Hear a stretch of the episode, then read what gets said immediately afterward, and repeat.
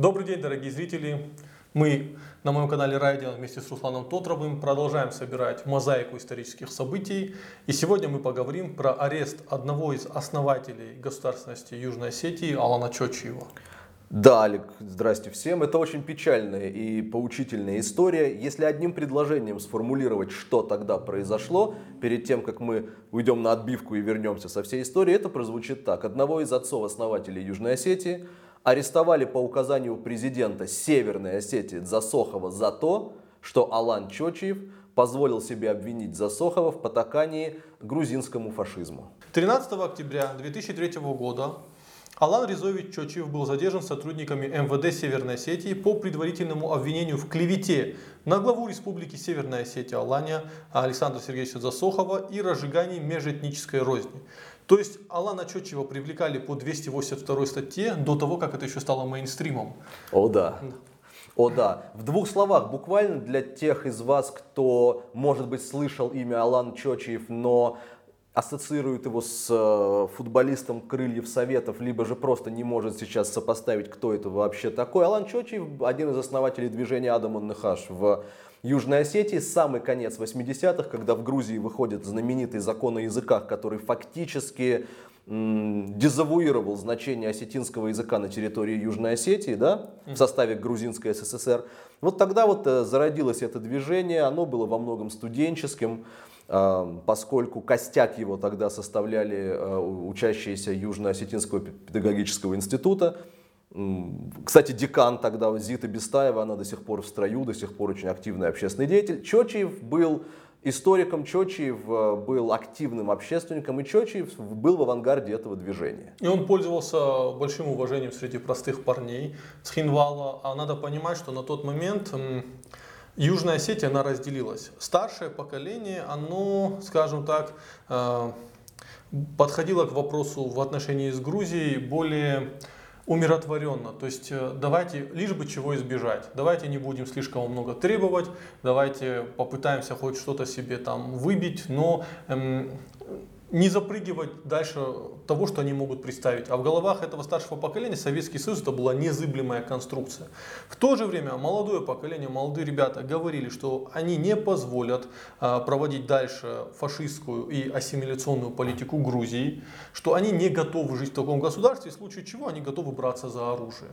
А, то есть это был конфликт поколений. Старики хотели избежать бури, хотя ее было не избежать, как в итоге оказалось.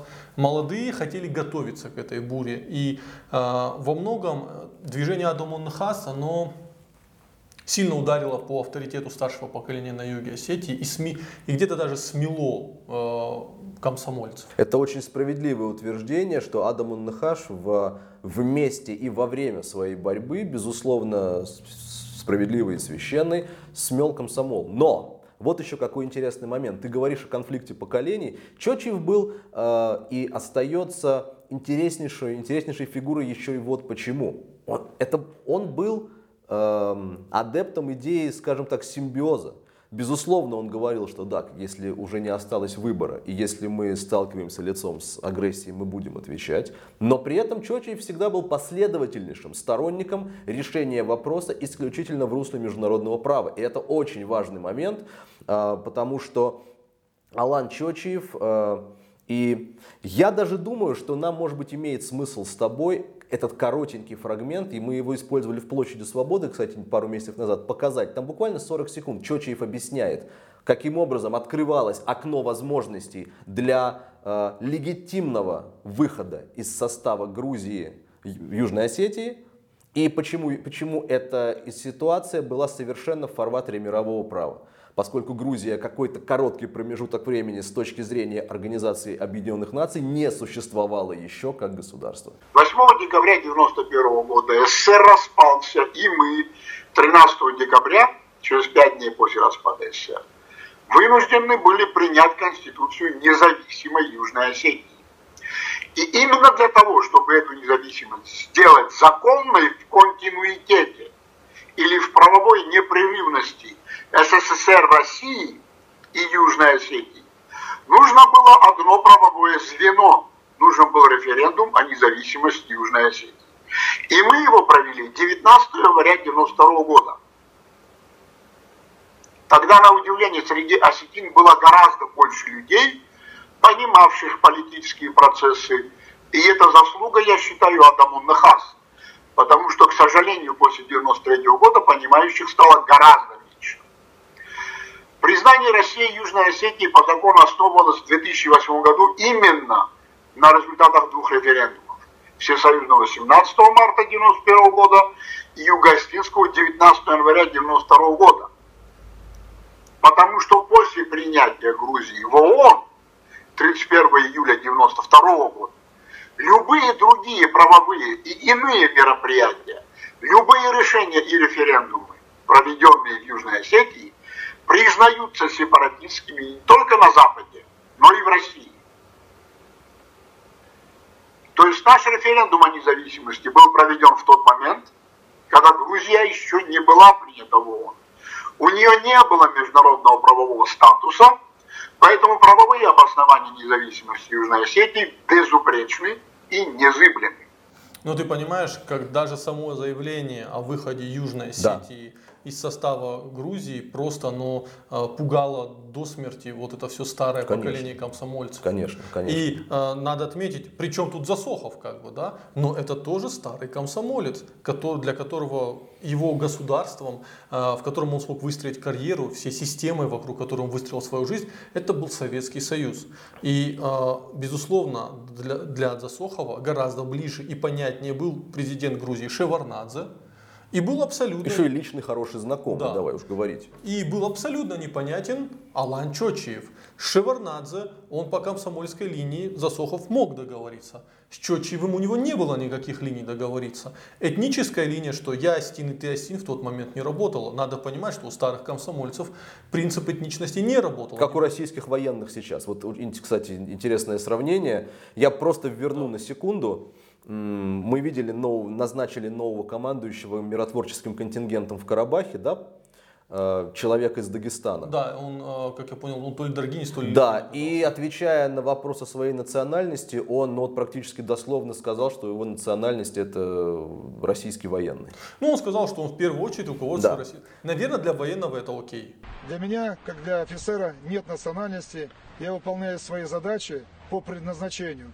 Что касается моей национальности, если это так всем интересно, я родился в республике Дагестан, являюсь по национальности табасаранцем. То есть у меня к этому претензий нет. У меня даже нет на самом деле претензий к засоху. Потому что это то, для в их системе координат это, это тоже окей. Да. Проблема в том, что э, в тот момент еще не работала этническая система координат. Этничность была сильно размыта.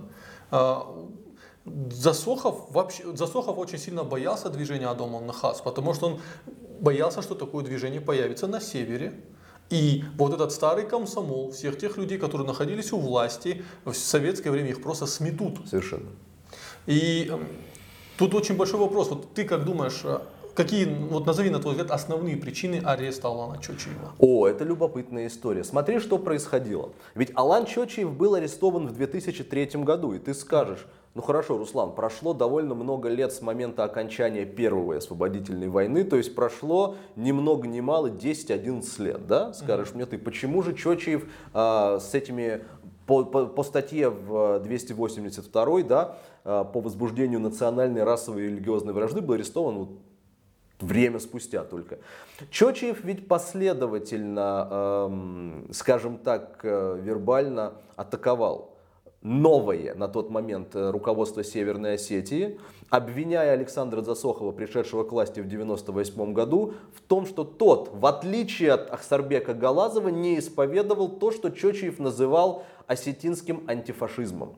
То есть у Чочиева был и есть очень интересный постулат. Он говорит о том, про, к слову о его приверженности нормам международного права всегда. Он говорит, что в Грузии при Извяде Гамсахурде был установлен абсолютно фашистский режим, который не осудило международное сообщество во многом, которое во многом не, был, не осудил этот режим, не осудил этот режим Российская Федерация, и что самое болезненное, словом Чочева, этот режим не был официально осужден Засоховской Осетии, а Галазовской был.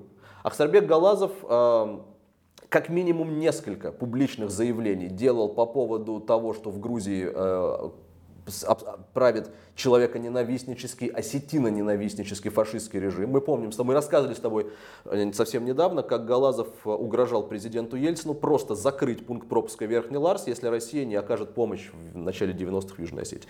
А Засохов этого не делал. Засохов, как старый комсомолец, как товарищ Шеварнадзе, делал вид, что ничего не происходит. И а, Алан Чочиев, безусловно, нагнетал градус. Алан Чочиев, безусловно, а, сделал все для того, чтобы Засохов и его команда обратили на него внимание. Венцом этой истории стало одно из нескольких знаменитых публичных писем, обращений Алана Резоевича, а, в котором он ну, действительно фактически прямо обвинил Александра Засохова в соучастии преступлений грузинского фашизма. Соучастие здесь имела форму непротивления словесного со стороны Засохова. А почему Засохов так болезненно отреагировал вот на это обвинение? Ну, подумаешь, какой-то человек тебя обвиняет. Ну, что в этом... Почему он видел в этом угрозу и пытался разобраться с Чочевым? Я вижу здесь вот какие причины, Алик. Одну ты уже назвал. Чочиев был абсолютно несистемным человеком с точки зрения Дзасохова, абсолютно ему непонятным, неуправляемым и представлял угрозу, поскольку Дзасохов понимал, даже в 2002-2003, когда, казалось бы, ты скажешь, окей, не было предпосылок вдруг для создания какого-то э, такого мощного национального движения кулака на севере, да, в 2002-2003. Старый портапаратчик Засохов э, все варианты, никакие варианты не сбрасывал со счетов. И плюс, конечно же, играла роль то, что это действительно был товарищ грузинского президента. Это был человек, э, который имел всегда абсолютно четко выстроенный диалог э, с президентом Шеварнадзе. На брифинге для прессы оба президента сошлись в одном. Окончательного решения конфликта осталось ждать недолго. Самым сложным в данной ситуации остается определение Грузии статуса Южной Осетии, которая в 90-м году объявила себя независимой республикой.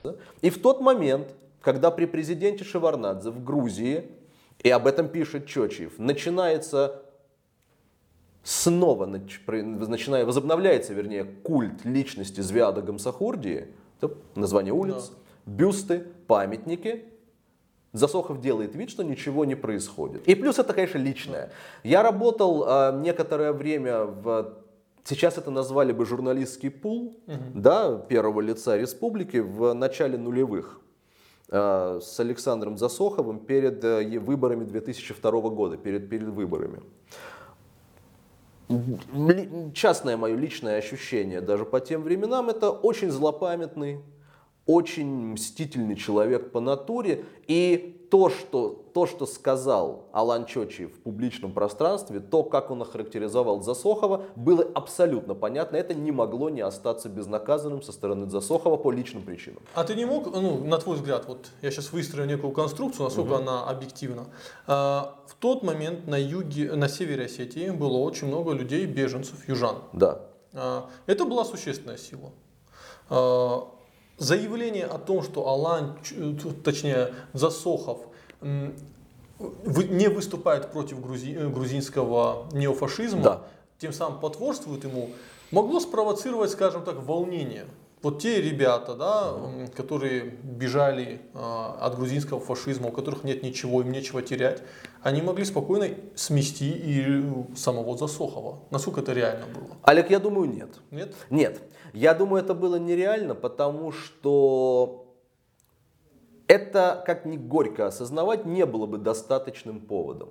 Это не означает, что идея Алана Чочиева была ложной или у нее не было достаточного количества сторонников. Угу. Напротив, это, а, его, его слова совершенно справедливы. Но драматизировать настолько, что предположить э, возможность каких-то массовых акций протеста, Давай, давай скажем так. Чочиев был арестован за несколько дней до того, как собирался проводить одиночную акцию у здания правительства Северной Осетии, которую он назвал антифашистский митинг. Ну, мы с тобой хорошо знаем, как одиночный э, да. протест может перерасти в большой, серьезный Олег, митинг. может. Я очень не люблю сослагательное наклонение. Я правда не знаю. Я полагаю, что ничего не случилось бы, но желание наших властей перестраховаться, плюс вот эта личная мстительность Засохова. Тогда, кстати, мэром Владикавказа был Казбек Пагиев. И у Чочиева есть совершенно восхитительное еще одно открытое письмо, адресованное как раз господину Пагиеву, Его убили, как ты помнишь, Да. в конце 2008 года.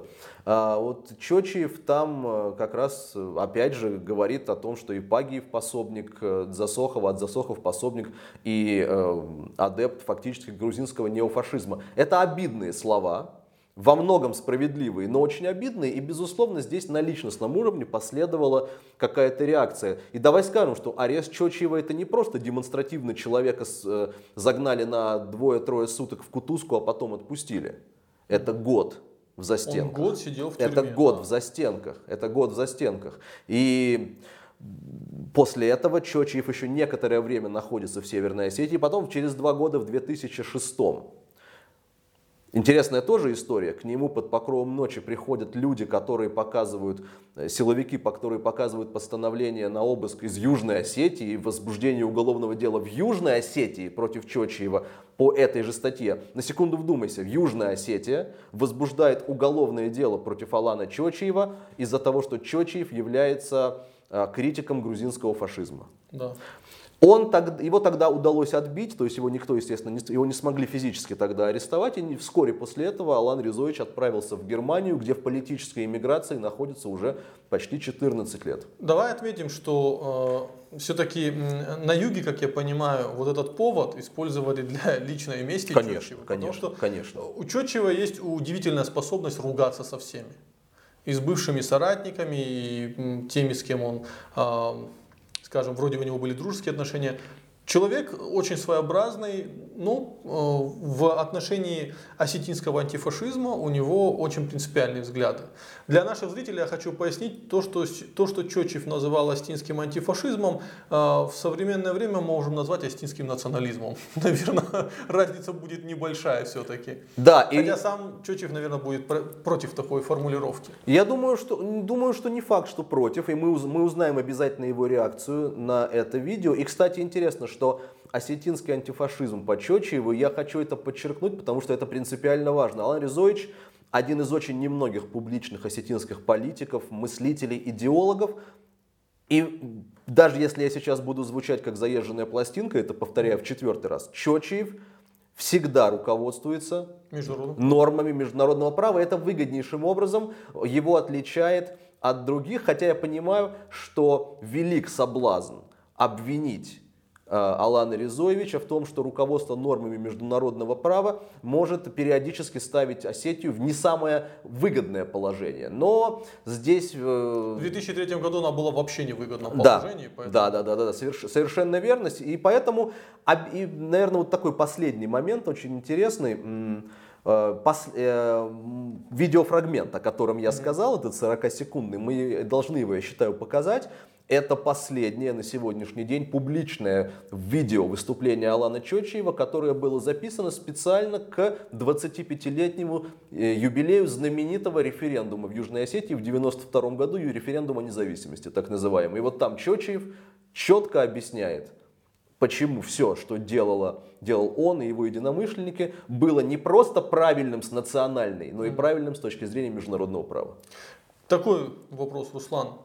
Почему нашим зрителям Да. важно знать об этом фрагменте истории Осетии, об аресте одного из лидеров национального движения осетинскими э, властями? Потому что, почему я, собственно, уже анонсировал этот выпуск.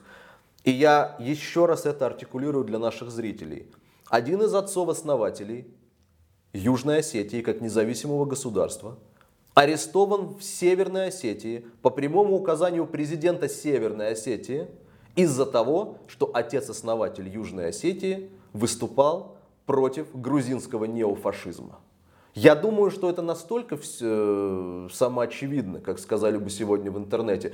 Важно знать эту, эту деталь осетинской истории еще и потому, что публичное и беззастенчивое предательство осетинских национальных интересов в высших эшелонах власти, это не сегодня началось, а вчера. И вот об этом вчера мы и будем всегда рассказывать. Несмотря э, на то, что к Ахсарбеку Галазову есть очень много вопросов и претензий по языковому вопросу, по многим другим, можно ли сказать, что э, президентство Галазова это был все-таки национальное президентство, а приход Засохова это был реванш федеральных сил, которые вытеснили национальный элемент из власти. Алик, можно не в полной мере живописует то, о чем мы с тобой говорим, нужно. Нужно. Нужно, потому что президентство Ахсарбека Галазова с политической точки зрения Оно было национально ориентировано. Оно было исключительно национально ориентировано. Алик, это выигранная война. Это ультиматум, и не один, высшему руководству государства. Это, безусловно, подъем национального самосознания. Хотя, опять же, Галазову есть очень много вопросов. В советское Южной время, по советскому советское времени. время, и даже по Южной Осетии. Потому что в первые моменты, скажем, не было однозначной позиции. Но мы сейчас говорим о событиях 2003 года и 90-х годов. Да. Надо понимать, что вне зависимости Южной Осетии тогда верила лишь небольшая горстка людей. Это казалось чем-то фантастическим и невероятным. И ради объективности Да. все-таки надо сказать, что э, не Ахсарбек Галазов, а, а Засохов, э, Александр Засохов, он все равно повлиял на мирный процесс в Южной Осетии тоже. Он выступал как переговорщиком между грузинской и российской стороной, и во многом введение миротворцев на, юго, на Юго-Осетии, это тоже, скажем, он в это внес свою лепту. Нет, бесспорно, Да, бесспорно. мы не хотим огульно критиковать его, все-таки э, хочется быть справедливым. Он тоже внес свою лепту, но он вносил эту лепту не потому, что он себя осознавал как осетина, он вносил эту лепту потому, что, э, скажем так, это было в, интересах Москвы. Он носил эту лепту как российский чиновник. Да, сто процентов. Мог быть абсолютно другой чиновник с другой фамилией, э, там, с фамилией Медведев. Да? Да, вот и все. Мы э, под этим видео предоставим ссылки на материалы, на заявление антифашистских, э, антифашистского комитета Алана Чочиева. Мы дадим возможность вам покопаться в этой истории. Ссылок много, материалов да. много. А, Наш рассказ это лишь небольшая затравка. Это еще один пазл в большую историю формирования прекрасной Осетии будущего. Надеюсь, это произойдет. Безусловно, и надеюсь, э, при нашей жизни. И при нашей еще возможности выходить в YouTube и рассказывать вам о том, что Осетия представляла из себя вчера, позавчера и некоторое время назад. Да, и как это влияет на нас сегодня. Спасибо большое, что остаетесь с нами. Ждите следующих выпусков. Всего хорошего. Раст Маут. Счастливо.